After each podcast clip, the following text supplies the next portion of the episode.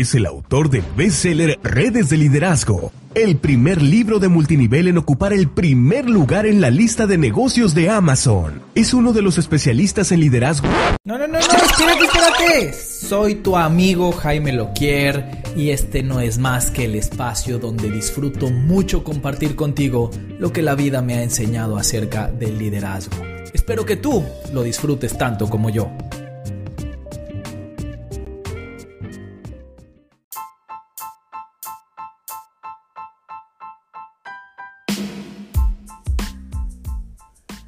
Vamos a hablar de una de las responsabilidades más importantes del líder que tiene que ver con la resolución de conflictos.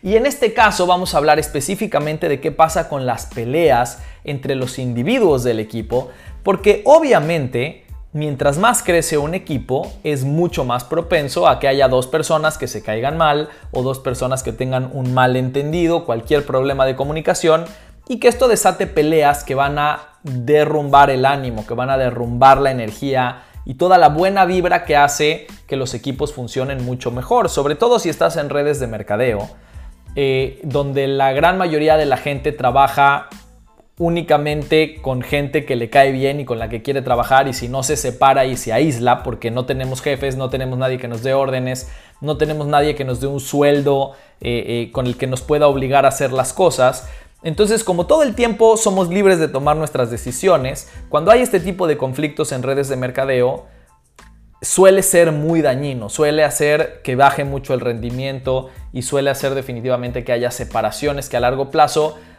generan falta de claridad, generan eh, confusión y por lo tanto generan que dejen de crecer los números. Entonces, eh, es, un tema que los líderes debemos tratar.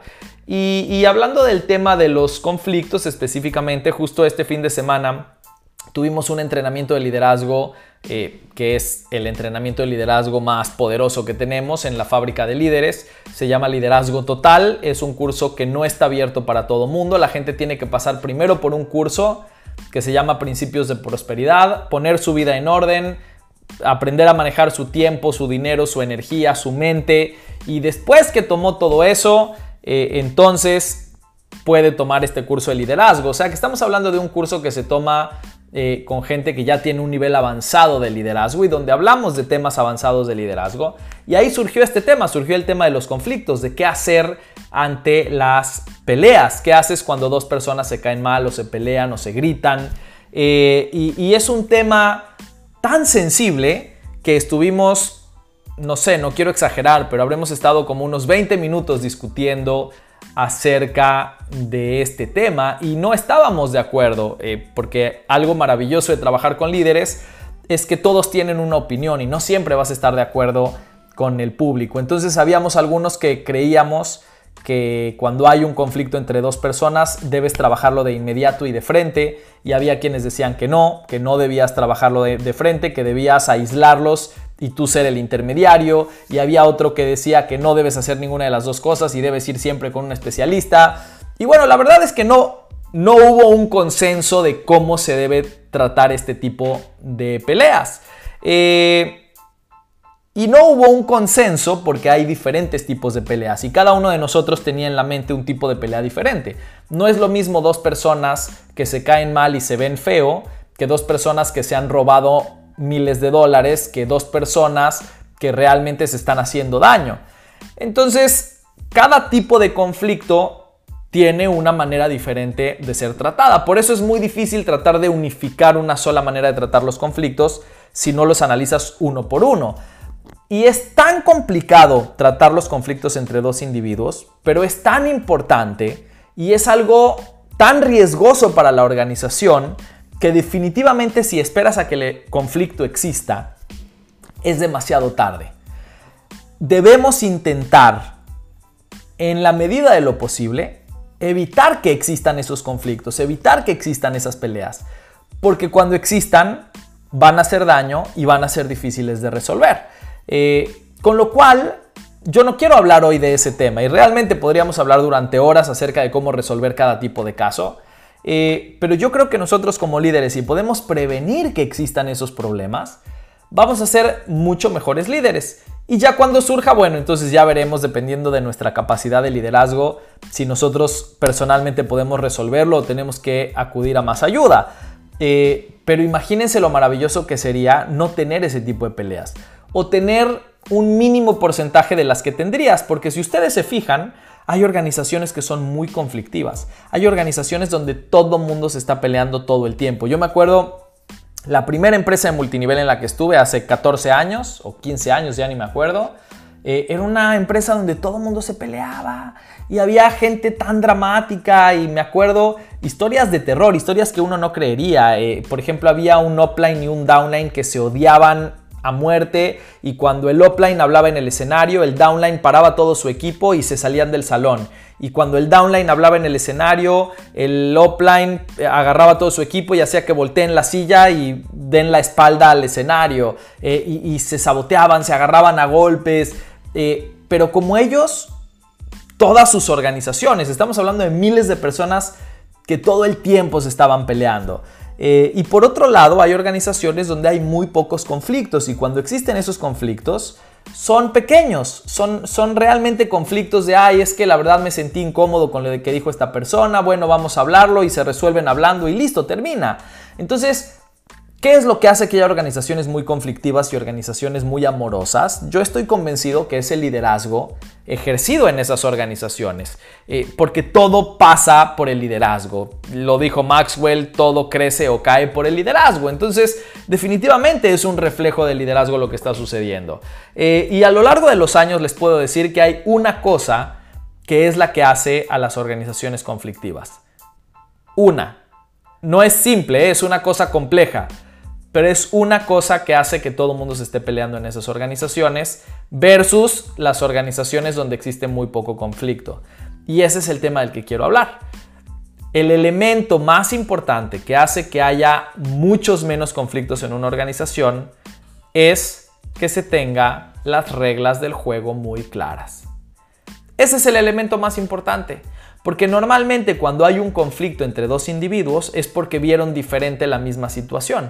Entonces, por ejemplo, tienes a una persona que está poniendo sillas en un evento y le pide ayuda a otra persona que también está ahí en el evento para que ponga sillas y esa otra persona dice, no, pues no es mi trabajo, yo, yo no tengo por qué poner esas sillas. Yo vine solamente a hablar, a mí me invitaron a hablar en el escenario, no me invitaron a poner sillas. Y entonces el otro se ofende, se gritan, se convierte en un conflicto. ¿Qué pasó ahí? Hay una confusión en cuál es el rol de la gente. No existe la regla clara de todos ponemos las sillas o el que viene a hablar no pone sillas. Cualquiera de las dos que hubiera sido la regla clara para los dos, no hubiera habido conflicto. Si la regla clara hubiera sido todos ponemos sillas, no importa para qué vengas, no hay conflicto. Y si la regla hubiera sido el que viene a hablar al escenario no puede mover sillas porque él tiene que concentrarse y los dos conocen la regla, entonces no hay conflicto. El conflicto se da cuando no sabemos cuál es la regla, cuando no sabemos qué es lo que debemos seguir, entonces tú sigues una regla y yo sigo una regla diferente. Tú sigues lo que tú crees que es correcto y yo sigo lo que yo creo que es correcto. Y si no hacemos lo mismo, entonces hay una gran probabilidad de ofendernos, de pelearnos, de pensar que el otro lo que está haciendo me afecta o lo está haciendo por mala persona. Obviamente eso ya escala dependiendo del nivel de drama de cada uno, pero el, fondo es el mismo. El fondo es entendimos diferente las reglas o no conocíamos las reglas o no conocíamos las mismas reglas o las reglas estaban pero no sabemos cuándo se cumplen y no se cumplen, etcétera, etcétera, etcétera. Hay muchas variaciones de lo mismo. Entonces, si tú quieres evitar que haya conflictos en tu organización. Y vamos a hablar a futuro, porque yo sé que hay mucha gente que me dijo, ay, yo ya tengo problemas en mi organización, ¿cómo lo resuelvo? Bueno, de eso no vamos a hablar hoy. No tenemos tiempo, ya lo dijimos, tendríamos que hablar dos días enteros de cómo resolver cada caso. Pero si lo puedes prevenir, qué mejor. Entonces piensa, número uno, piensa si en tu equipo de trabajo, con la gente que realmente estás trabajando, las reglas son suficientemente claras. La gente sabe qué se espera de ellos, la gente sabe cómo debemos comportarnos. Yo, por ejemplo, cada vez que hacía un evento, eh, educaba a la gente, daba un entrenamiento donde educaba a la gente y todo mundo sabía que, teníamos que ser puntuales, que íbamos a empezar puntuales esté quien esté, que se iba a cerrar la puerta y no se iba a dejar entrar a los que no llegaran a tiempo, que todos teníamos que venir vestidos por lo menos con camisa y, saco los hombres y como si fueran eh, código business de trabajo las mujeres que cada vez que alguien viene a presentarle a su invitado a otra persona, esa otra persona tiene que saludarla con una sonrisa y un abrazo y hacerla sentir en casa, que todos tenemos que sentarnos calladitos y tomar nota y que vamos a sacar al que no lo haga. Entonces, todas estas reglas las enseñábamos y la gente sabía qué es lo que se esperaba de ellos. Eh, cada vez que hago un grupo de trabajo, lo primero que hago es leer un código de, conducta. Leo los 10 mandamientos del equipo y normalmente trato que no sean más de 10 porque si son demasiados a la gente se le olvidan y entonces tiene el pretexto que se le había olvidado. Pero 10 puntos a nadie se le van a olvidar. Entonces siempre que hago un grupo de trabajo o un grupo de estudio, en la primera sesión hacemos el código de conducta. Yo leo lo que creo que debe ser el código y lo abro para que lo negociemos, para que entre todos veamos si estamos de acuerdo o no estamos de acuerdo y se cambie lo que el equipo crea que tenemos que cambiar y generamos un código de conducta en el cual todos estamos de acuerdo y todos sabemos qué se espera de nosotros y todos sabemos qué va a pasar cuando no cumplo esas reglas. Hay algunas reglas, por ejemplo, que implican expulsión eh, y hay algunas que solamente implican, como ya saben algunos aquí, que tienen que traer empanadas para todo el grupo si rompen con esa regla, por ejemplo, con la impuntualidad. Em, pero no importa específicamente qué es lo que hago yo, lo que importa es que tú pienses si en tu equipo las reglas y los códigos son claros. Eso es lo primero. Y lo segundo, si sí son claros, necesitas cumplirlos. Porque ese es otro brote de problemas muy común. Que nosotros sabemos cuáles son los códigos, sabemos cuáles son las reglas, el equipo sabe cuáles son esas reglas, pero a veces no las cumplimos. A veces nosotros que somos los líderes dejamos que uno entre tarde porque nos cae bien o porque nos dio compasión y todos los demás entran en caos porque todos los demás entonces ya no saben qué tan seria es esa regla. Saben que la regla existe, pero no saben si es real. Y ahí debemos tener muchísimo cuidado. Debemos nosotros eh, ser muy congruentes y consistentes con todas esas reglas que estamos poniendo. Y por aquí Chris Morales decía, esa es una regla que debes eh, seguir hasta con los hijos. Por supuesto, porque los downlines, la gente de tu equipo, son tus hijos adoptivos, son tus hijos del negocio. Y yo estoy convencido que las reglas que aplican con los hijos son las mismas que aplican con los downlines. Por eso en mi libro, uno de los eh, capítulos eh, más importantes es el del paternalismo, el cómo debemos tratar a nuestro equipo como si fueran nuestros hijos.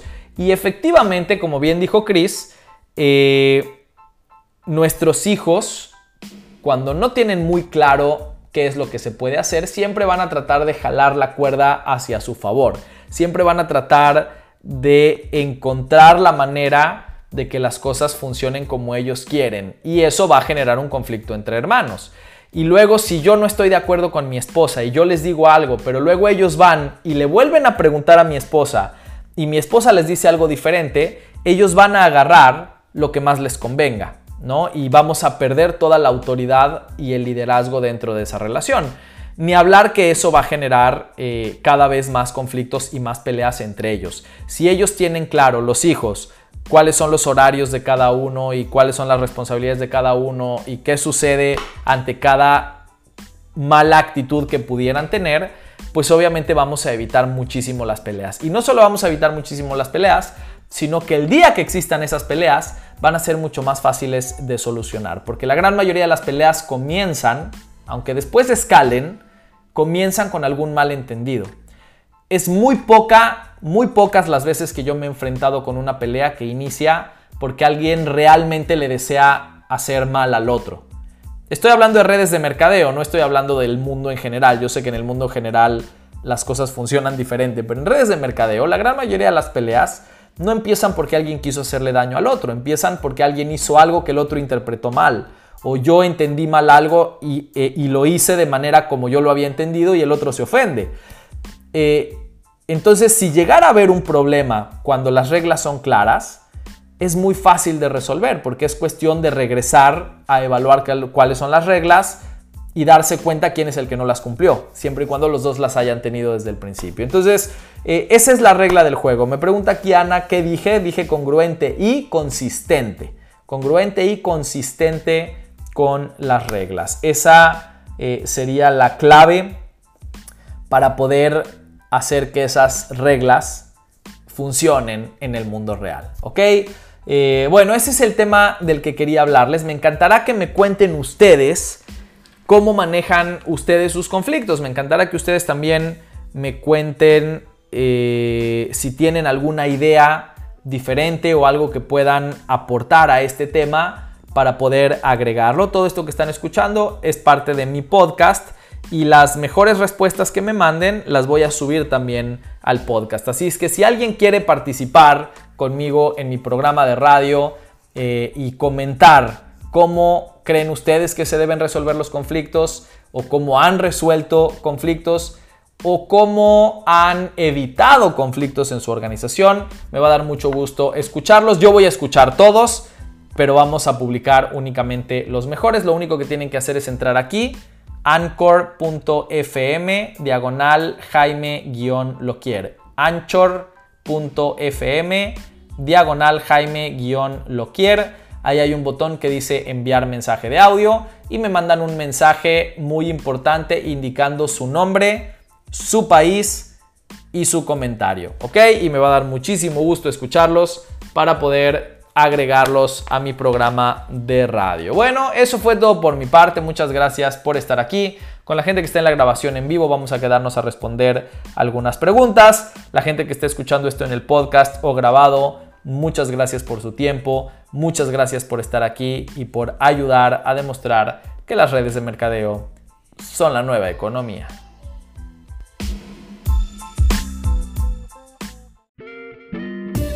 Gracias por acompañarnos en el podcast Redes de Liderazgo, el espacio para los profesionales del multinivel. Recuerda suscribirte para enterarte cada vez que lanzamos un nuevo episodio y cualquier pregunta o testimonio que tengas, por favor envíalo a través de nuestro grupo de WhatsApp en redesdeliderazgo.com diagonal mentes maestras. Eso es todo por mi parte, yo soy Jaime Loquier y ahora es tiempo de demostrar que las redes de liderazgo son la nueva economía.